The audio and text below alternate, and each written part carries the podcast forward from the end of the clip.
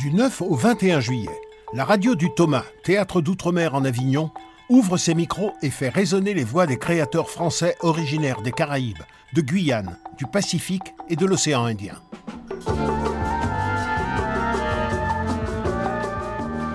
Bonjour à tous, nous sommes en direct d'Avignon au théâtre de la Chapelle du Verbe incarné pour l'émission Grand Large avec laquelle nous partirons chaque jour à la rencontre des créateurs invités à cette 21e édition du théâtre d'outre-mer en Avignon de tous ces artistes qui sont porteurs de cette culture française des Grands Larges pendant le Festival Off d'Avignon 2018. Alors aujourd'hui, euh, nous avons le plaisir d'accueillir euh, Sylvie Glissant qui arrivera dans quelques minutes, la directrice de l'Institut du Tout Monde, ainsi que Gilbert Lemort et euh, Juno Coé du spectacle Le Sac de Lita nous rejoindront également et d'autres surprises viendront ponctuer cette émission. Je vous propose pour démarrer cette fois de découvrir quelques notes poétiques de Greg Germain.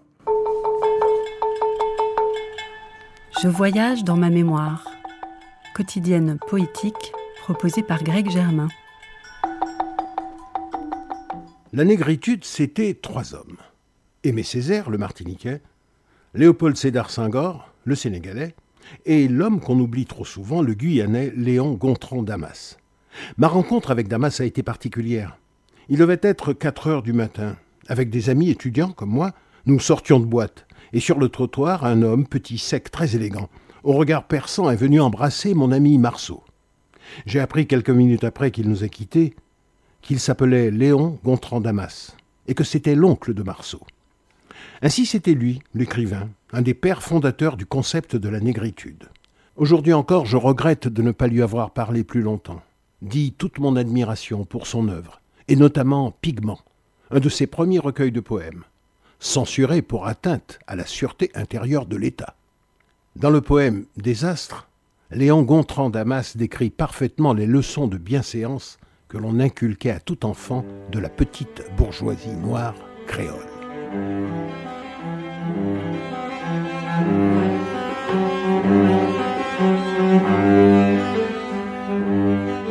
Et j'ai beau avaler sept gorgées d'eau trois à quatre fois par vingt-quatre heures, me revient mon enfance, dans un hoquet secouant mon instinct tel le flic, le voyou. Désastre. Parlez-moi du désastre. Parlez-moi. Ma mère voulant d'un fils très bonne manière à table. Les mains sur la table. Le pain ne se coupe pas. Le pain se rompt. Le pain ne se gaspille pas. Le pain de Dieu. Le pain de la sueur du front de votre père. Le pain du pain. Un os se mange avec mesure et discrétion.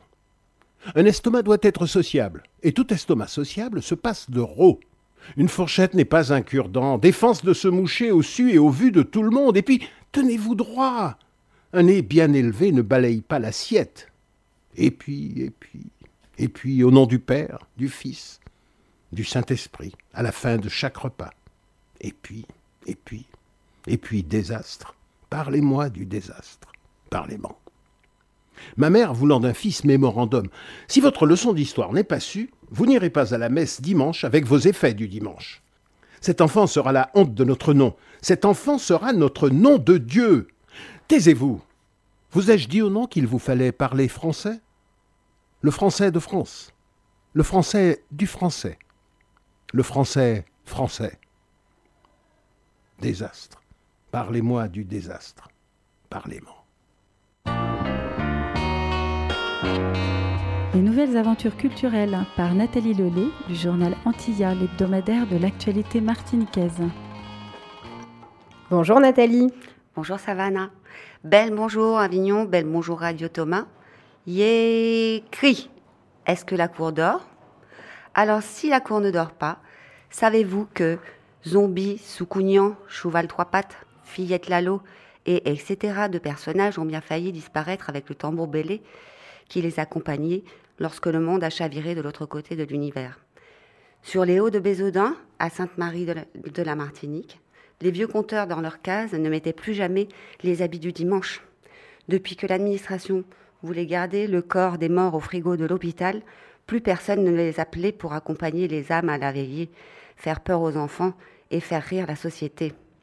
Alors les contes et la parole qui parlent se sont enfermés dans des livres. Pourtant, il y a longtemps, longtemps, en ces temps-là, le diable n'était encore qu'un tout petit, petit bonhomme. Les mots coulaient de source, de source sûre pour tromper la misère, l'oppression, la peur et la mort. D'Haïti à la Martinique, en faisant le tour du monde par les chemins chiens, le conteur disait les mots rusés de la délivrance dans ses histoires à dormir debout, dans ses histoires extraordinaires, et pour expliquer la vie, dans ses tim-tim bois secs. La parole du conteur, c'est le son de sa gorge, mais aussi sa sueur, les roulades de ses yeux, son ventre, les dessins de ses mains, son odeur, celle de la compagnie, le son du cas et tous les silences. Il faut y ajouter la nuit autour, la pluie s'il pleut, les vibrations silencieuses du monde, dit Patrick Chamoiseau dans Solibo Magnifique. Et puis, le temps est revenu d'aller sur les routes en vagabondage pour une nouvelle génération de conteurs nourris au biberon des anciens parleurs. Valère Aiguille, en Martinique, fait partie de ceux-là, qui arpentent les chemins pour raconter leurs histoires. Avec sa structure Ami, en plus de compter, il organise un lot de rencontres toute l'année autour du conte. En mai dernier, il invitait cinq femmes conteuses de tous horizons dans l'événement Lire et dire pour le plaisir. Tous les 28 nuits, les contes à la pleine lune font frémir les petits et les grands. Tous les mois, dans les médiathèques et les bibliothèques, il y a les heures du conte. Et puis en octobre, le festival international Conte et musique dans la cité. Il y aura pas moins de 12 manifestations autour du conte en ce mois de juillet en Martinique. Mais écoutons plutôt parler Valère. Je ne sais pas si tu connais l'histoire de la boîte. Non. C'est une boîte que quelqu'un a trouvée sur une place vide. Ok. Quand elle s'est approchée de la boîte, la boîte est devenue toute petite. Et en l'attrapant, la boîte a complètement disparu.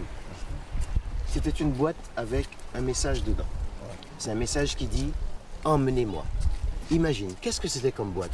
Ben, et ce que j'imagine, c'est que je sais que cette boîte-là, il y avait aussi une musique qui se trouvait dedans. Mais en dehors de la musique, c'est une boîte qui pouvait raconter des choses. De ce fait, on pourrait dire que c'est une boîte à parole. Ouais. Et, et dans la boîte à parole, avant de commencer, en fait, avant que la parole commence, il y avait cette musique que cette boîte jouait souvent.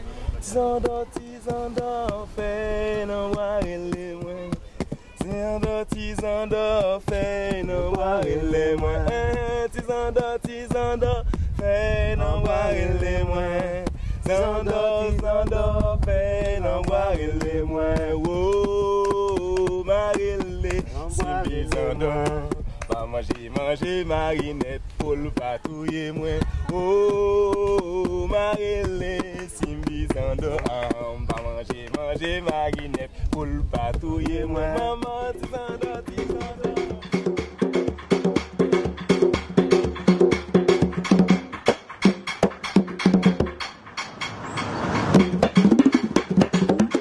Je suis Valère Aiguille, conteur amoureux de la parole qui traverse le temps. Je crois l'avoir toujours été. Mes souvenirs m'amènent à mon enfance où mes oreilles ont reçu la parole de grands conteurs samaritains. Des frêles, Robert, ou plus proche encore, je dirais même au cœur de la famille, mon grand frère José. C'est certainement à cette époque que le conte est venu me chercher et je suis conteur par choix. Aujourd'hui, je me rends aux quatre coins du monde invité à conter des histoires de mon île ou du monde dans le cadre de festivals ou de soirées où le conte est roi. Ce sont des moments de rencontre, d'échange et de partage, l'endroit idéal pour que les histoires se mélangent et s'enrichissent avant de continuer à se répandre dans le monde entier. Alors partons au voyage. Laissons-nous emporter là où va l'air de la parole et allons rencontrer des hommes et des femmes qui voyagent depuis toujours, chargés dans leur corps et dans leur esprit des trésors ancestraux.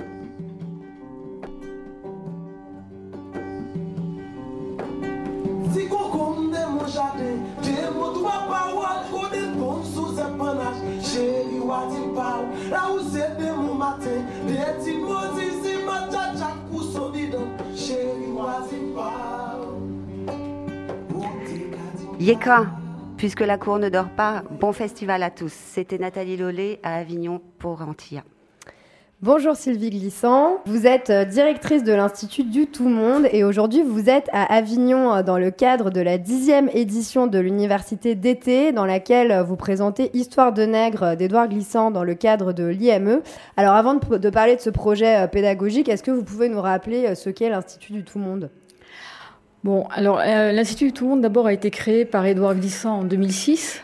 donc c'est un, je pense qu'Édouard l'appelait un lieu commun c'est-à-dire un lieu où euh, on convoque un peu toutes les, pensées du monde, où elles se rencontrent, elles se touchent, elles débattent peut-être. Euh, et donc nous essayons euh, depuis quelques années de développer certains projets, notamment autour des poétiques de résistance. Et nous faisons de nombreuses soirées voilà, autour de, ces résistances-là par, par la poésie, par, par, par la poétique. Alors cette année, euh, l'université d'été a choisi d'interroger les figures euh, de marronnage qui sont propres euh, à la poétique d'Édouard Glissant. Est-ce que vous pouvez nous en dire un petit peu plus sur ce que c'est? Oui, alors évidemment la figure du marron est extrêmement importante pour, pour Édouard Glissant, et notamment dans son théâtre, dans, ses textes. il a euh, je pense que ça, si vous voulez, c'est en continuité, si, je puis dire, avec donc ces poétiques de résistance. C'est-à-dire qu'il n'a jamais euh, euh, scindé, si vous voulez, la poétique du théâtre, de l'essai.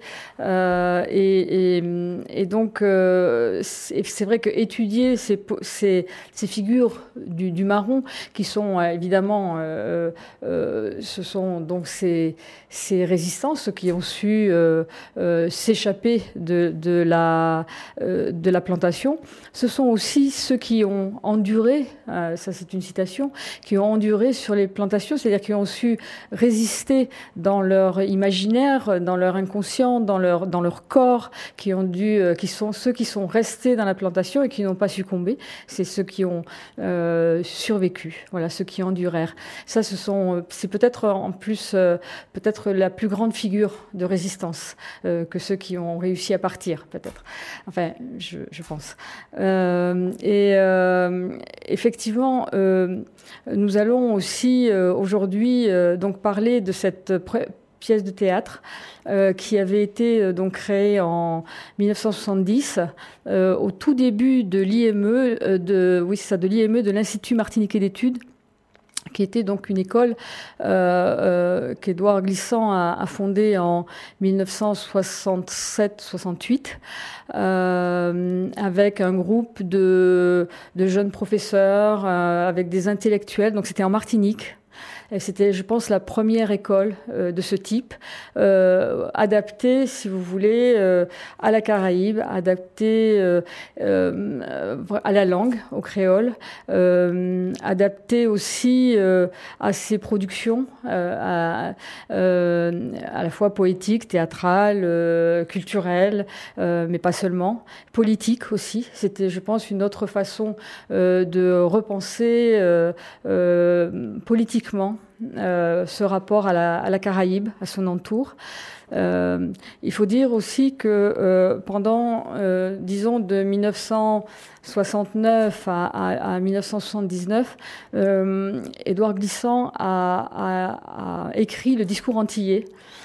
qui est son, un grand essai sur cette parole. Enfin, il convoque, si vous voulez, il fait un inventaire du réel antillais, peut-être pour la première fois et, euh, mais pas seul. Euh, avec justement euh, d'abord sur le terrain, hein, depuis son lieu, euh, ce lieu où tout a commencé pour lui, non seulement son existence mais aussi son œuvre, et avec ceux qui sont là, c'est-à-dire ceux qui travaillent, ceux qui habitent ce lieu, et de ce travail, de ces groupes de travail, de notamment son, enfin ça, comment dire, ça a été assez important parce que euh, donc de nouvelles choses sont apparues, et notamment peut-être ce théâtre. Euh, euh, et ce soir, nous allons parler d'une pièce de théâtre qui s'appelle Histoire de nègre, qui est inédite, qui commence à être un peu jouée aux États-Unis. et, il n'est pas anodin que l'on en parle maintenant je pense qu'on n'en a pas, vous voyez, depuis, depuis 1970, on n'en avait pratiquement pas parlé. donc on retrouve ce texte. J'interrogeais une, une, Juliette Éloi Blaisès, donc, qui est professeure donc, à l'IME, toute jeune professeure en 1970. Et euh, elle m'indiquait que Édouard leur avait demandé de, collationner le, maximum de textes euh, euh, que, qu'il pouvait sur, l'histoire des Antillais, sur l'histoire des Africains, des Noirs, sur la Martinique, sur les luttes, sur les, les résistances, sur la traite et les esclavages. Euh, et donc c'était adressé aux professeurs qui étaient là. Euh, et euh, donc une sélection de, textes a été faite. Alors c'était des textes souvent assez difficiles, des textes de, notamment d'Aimé Césaire, du, du, Père Labat, de Kateb aussi. il y avait des chants euh, haïtiens. Euh, des, euh, en fait, les textes étaient euh, traduits en anglais et donc pour s'adresser à un public de la Caraïbe anglophone et, aussi en espagnol et, en, haïtien, voilà, en créole, enfin martiniquais ou créole haïtien. donc si vous voulez, ce, ce, ce, texte a été joué pour la première fois en 1971 euh, pour le premier euh, festival culturel euh, au Lamentin, qui est donc en Martinique. C'est le lieu où a vécu euh, Édouard Glissant dans sa, dans sa jeunesse. Euh, et euh, si vous voulez, l'objet, l'objectif, si vous voulez, de cette pièce de théâtre, où les textes étaient articulés entre eux, euh, il y avait, bon, il y a, des, il y a des, des, des, textes de transition aussi et de présentation. Euh, en fait, l'objectif, si vous voulez, de ce, texte, de cette création, euh, était de mettre les grands textes euh, à la portée du peuple martiniquais. Voilà, c'était le terme peuple était vraiment employé. Et,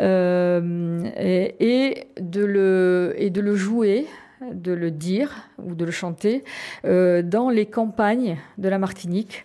Euh, faut dire qu'à cette époque, on n'allait pas au cinéma ou au théâtre.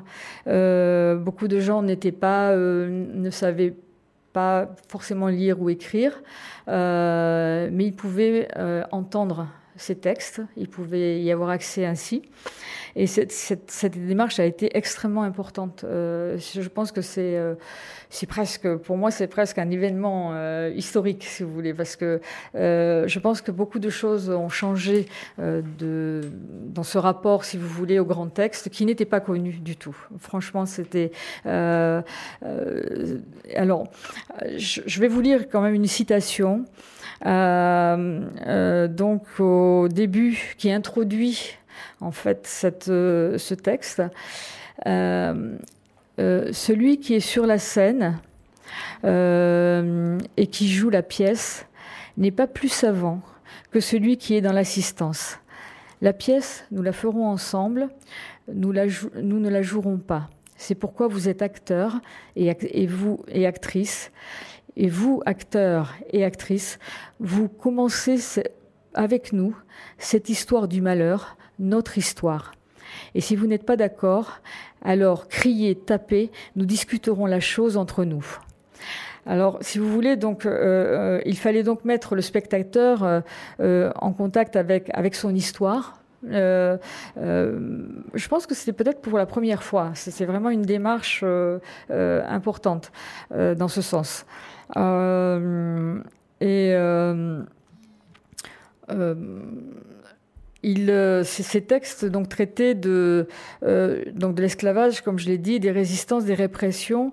Euh, et cette, il faut dire que cette, cette histoire en 1970 n'était pas du tout enseignée. On, on, ne la connaissait pas. Donc, à l'heure actuelle, euh, depuis au moins 10 ou 12 ans, un travail important a été fait autour de cette histoire et de, et de l'esclavage. On, on, le voit.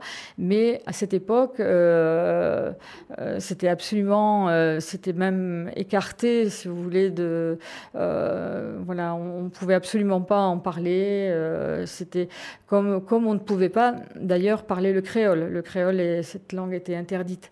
Donc là, si vous voulez, il y a une restitution en fait, euh, de, cette histoire, euh, non seulement de la langue aussi, euh, c'est-à-dire le rapport, cette relation dont parlait Édouard Glissant, et notamment ce rapport entre les langues, euh, qui se parlent entre elles, euh, alors qu'elles sont euh, dans des langues différentes, justement. Hein.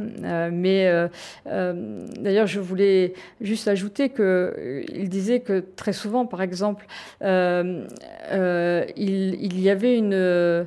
Même si les, les, gens, les personnes de la, Caraïbe ne parlent pas la même langue, elles parlent le même langage. Et il avait cette relation-là, notamment avec Derek Walcott. Euh, il disait, mais de toute façon, on se, euh, voilà, on est, on est, on parle absolument le même langage euh, et poétiquement. Hein, euh, dans le théâtre et la poésie. Voilà. Du coup, euh, dans les faits, comment va se dérouler cette soirée autour de l'université d'été? Ça va être des échanges, des lectures? Oui, alors euh, euh, je, je, pense qu'il y aura des lectures. Je sais qu'il y aura une présentation euh, sur euh, le, euh, la figure du marron euh, dans le théâtre, et notamment avec Axel Arteron, qui, qui est vraiment spécialiste de, de, cette question, et notamment du théâtre Édouard Glissant. Voilà. voilà alors je vous propose justement d'écouter quelques mots d'Édouard Glissant. Parole d'Édouard Glissant, une série radiophonique en 12 épisodes, présentée par Raphaël Laureau, en collaboration avec l'Institut du Tout Monde. Mars 1959. En conclusion du deuxième congrès des écrivains et artistes noirs qui se tient à Rome, Édouard Glissant livre très solennellement le compte-rendu des travaux de la commission de littérature à laquelle il siège aux côtés de Cheikh Anta Diop, Diop et Jacques Rabé Manandjara. Rappelant les difficultés auxquelles sont alors confrontés les écrivains noirs, Glissant exprime, dans le contexte de la décolonisation, l'idée que la culture, et plus particulièrement la littérature, joue un rôle fondamental dans le développement des langues autochtones, la révélation de particularités longtemps niées, et plus politiquement encore, dans la lutte en faveur des indépendances la commission de littérature du deuxième congrès des écrivains et artistes noirs. Après étude des rapports qui lui ont été soumis, et après discussion générale de ces rapports et de leurs conclusions, au cours de ces séances, des jeudis 26, vendredi 27, samedi 28 et dimanche 29 mars 1959 à examiner. Premièrement, l'état des littératures vernaculaires d'Afrique noire et des pays à peuplement africain. La nécessité de défendre ces littératures orales qui constituent la base réelle des cultures négro-africaines de leur éthique, en même temps que l'expression légitime des particularités nationales ou régionales dans les divers pays intéressés. La Commission a examiné encore, deuxièmement, la confrontation de ces cultures traditionnelles avec les formes de la culture occidentale dans le contexte malsain et le plus souvent barbare de la colonisation la Commission a examiné, troisièmement, la situation de l'écrivain noir dans le monde moderne. Cet écrivain est le plus souvent coupé de son public authentique par l'emploi d'une langue généralement inaccessible dans son expression littéraire à la masse des peuples noirs. Cet écrivain éprouve de sérieuses difficultés d'édition dans les conditions modernes et occidentales où il se trouve. Son audience est donc le plus souvent limitée. Il peut encore souffrir d'un déséquilibre dans tous les cas où l'emploi de sa langue autochtone devrait lui être impérieuse et où ses possibilités créatrices sont diminuées par le non-usage littéraire de cette langue. Il faut cependant souligner le caractère progressiste de l'emploi des langues occidentales, dans la mesure où elles permettent une économie de temps dans l'édification de l'Afrique nouvelle. Cette remarque ne saurait contrevenir à l'obligation de développer les langues autochtones. La Commission a également étudié, quatrièmement, le contexte littéraire général dans lequel s'inscrit l'écrivain noir. Ce contexte peut s'esquisser ou se définir à partir des points suivants. Petit a, l'influence consciemment ou inconsciemment éprouvée des traditions culturelles de l'Afrique noire. Petit b, la Commission constate le caractère positif de la référence à ces traditions et à leurs formes nouvelles, non seulement en Afrique, mais encore dans les pays à peuplement africain. Petit c, ce rattachement de l'écrivain aux traditions ne saurait cependant faire passer au second plan les particularités locales et les valeurs nationales. Petit d, un dernier point permettant de définir un contexte littéraire général porte sur la nécessité de dépasser les structures littéraires fixes telles qu'elles résultent de l'histoire littéraire de l'Occident. La Commission a examiné ensuite, cinquièmement, les responsabilités de l'écrivain noir envers son peuple. Dans la situation actuelle et temporaire des peuples noirs, ces responsabilités portent essentiellement sur trois points d'urgence. A. La contribution de l'écrivain au développement des langues autochtones dans tous les pays où ce développement est indispensable. B.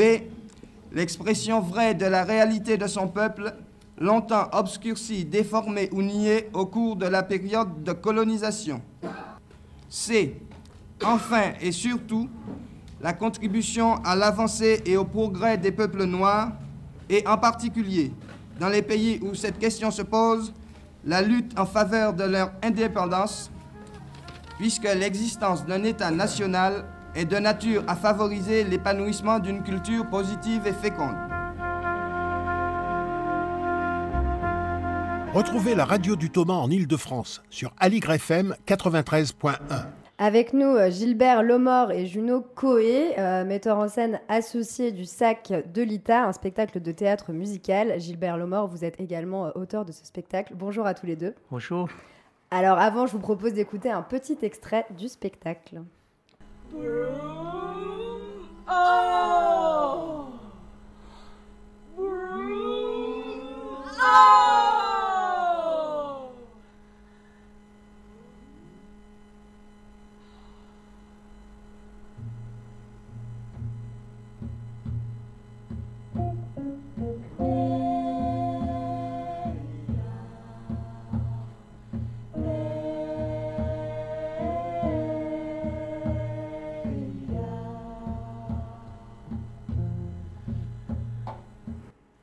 Alors messieurs, comment s'est organisée euh, cette rencontre entre la Guadeloupe et la Corée du Sud?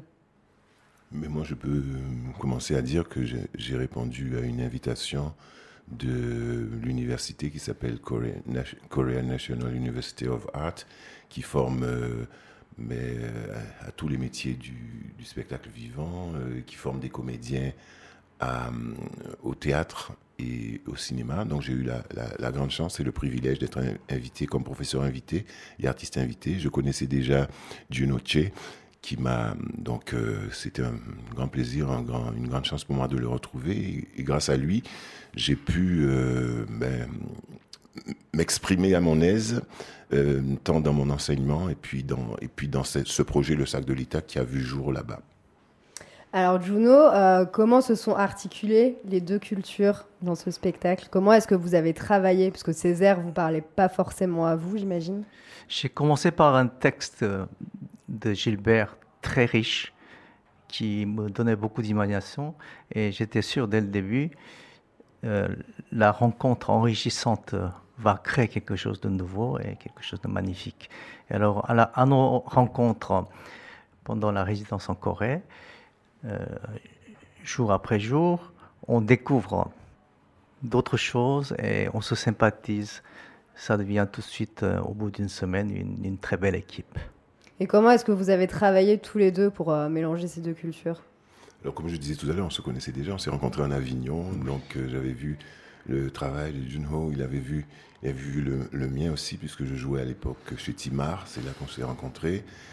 Et puis euh, après, ça a été une question ben, de, de courant qui passait, de rencontres entre êtres humains, personnes du théâtre, et qui avaient le désir de, de, raconter une histoire ensemble. C'était un défi aussi euh, aux, aux, apparentes barrières que pourrait représenter la, la- la langue et euh, les cultures différentes, qui sont pour moi que des, que des, des obstacles apparents qui nous appartient de contourner.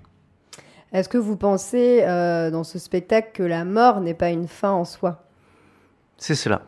Ça doit être la tradition de la Guadeloupe et de la Corée également, parce que en Corée, on pense que la vie courte est une toute petite partie d'une longue vie de voyage. Et alors, on vit toujours avec les ancêtres. Le plus gros mot de la Corée, c'est tu n'as pas honte devant tes ancêtres. Et alors, ça veut dire que on, on vit, on voit, on discute, on parle toujours à- avec les ancêtres. Gilbert, dans ce spectacle, euh, on a l'impression que euh, la poésie peut régler beaucoup de mots. Mais pareil, euh, pour, pour revenir sur la question de la mort, en Guadeloupe, en Martinique, dans beaucoup de, de, de- de ces pays de la Caraïbe, de descendance africaine, euh, il y a une autre notion de, la de relation avec la mort. La mort n'est pas obligatoirement quelque chose de, mortifiant, de, négatif. Euh, Chez nous, euh, il y avait la coutume des, veillées mortuaires dans lesquelles on, riait, on, bien sûr, on, apportait du soutien à la famille du, défunt, mais en même temps, c'était une occasion de, boire, de manger, de, ra- de raconter des contes euh, qui, célèbrent, qui célébraient la vie du défunt.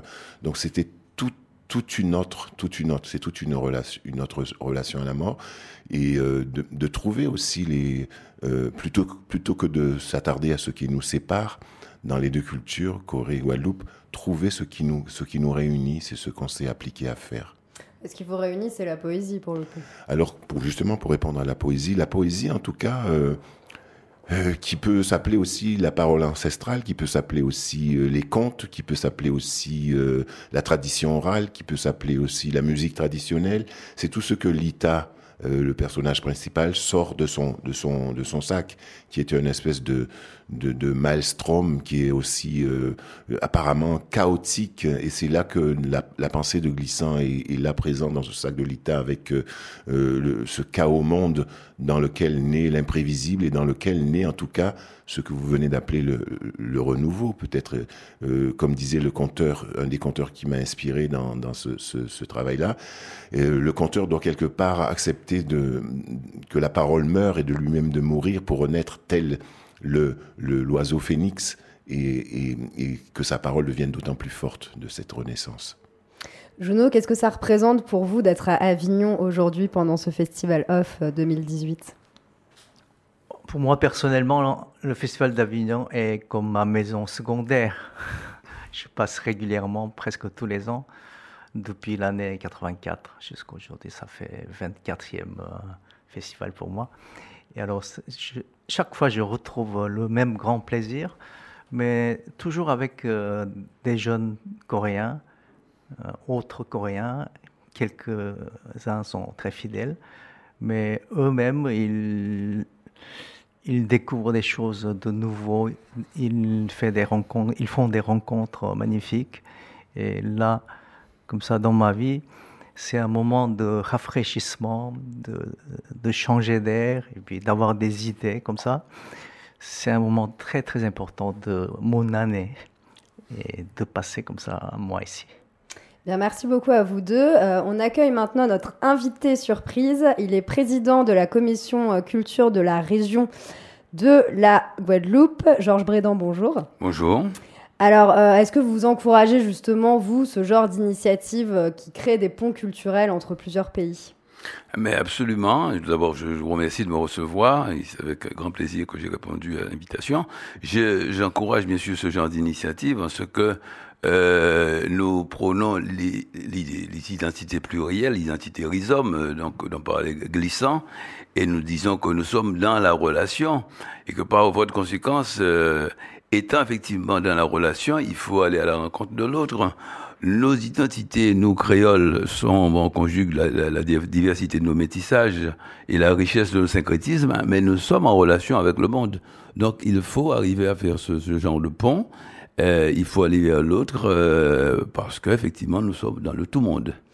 Alors comment ça se passe justement en Guadeloupe euh, au niveau de la diffusion? Est-ce qu'elle est faite à l'intérieur de la région ou justement à l'extérieur vers l'Hexagone? Comment est-ce que vous vous organisez?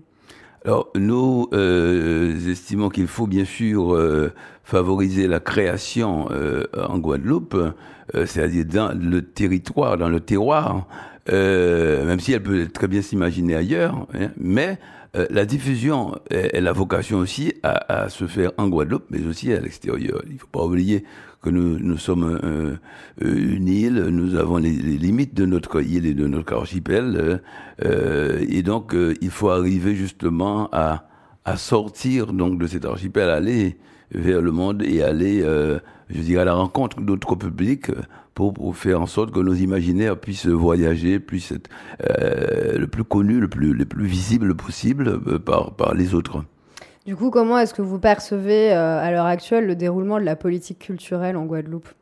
Ben, je perçois précisément comme étant une politique culturelle qui doit favoriser donc la création, qui doit effectivement favoriser aussi les questionnements, donner à partager un monde de sensibilité et de valeur à travers la création artistique, faire en sorte effectivement aussi que la, la, création artistique favoriser, je dirais, un monde de un monde également qui puisse permettre à, à nos imaginaires euh, euh, d'avoir une force d'exploration du réel, faire en sorte aussi donc euh, de favoriser l'identité plurielle, puisque nous nous avons une société métissée, une société créole, et euh, faire en sorte aussi que par-delà nous puissions effectivement euh, donner aux Guadeloupéens la possibilité de d'affronter les grands enjeux du, de, leur temps et de pouvoir donc effectivement être à la hauteur donc euh, de, de, ces grands enjeux et d'habiter une société plus humaine.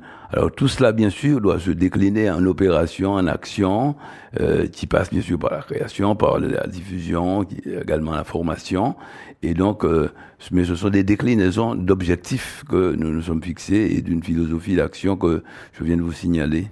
Alors quel est le but euh, aujourd'hui de votre passage à Avignon pendant le festival?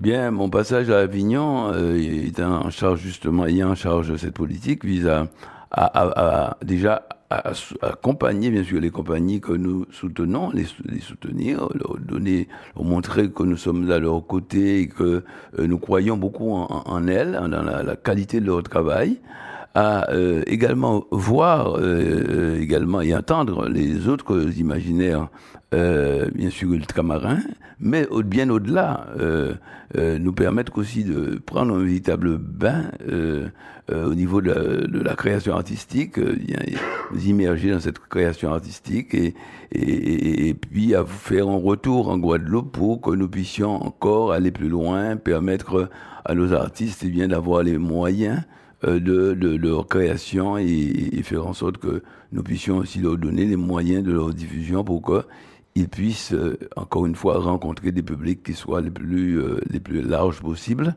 car nous croyons que l'art recoue les frontières.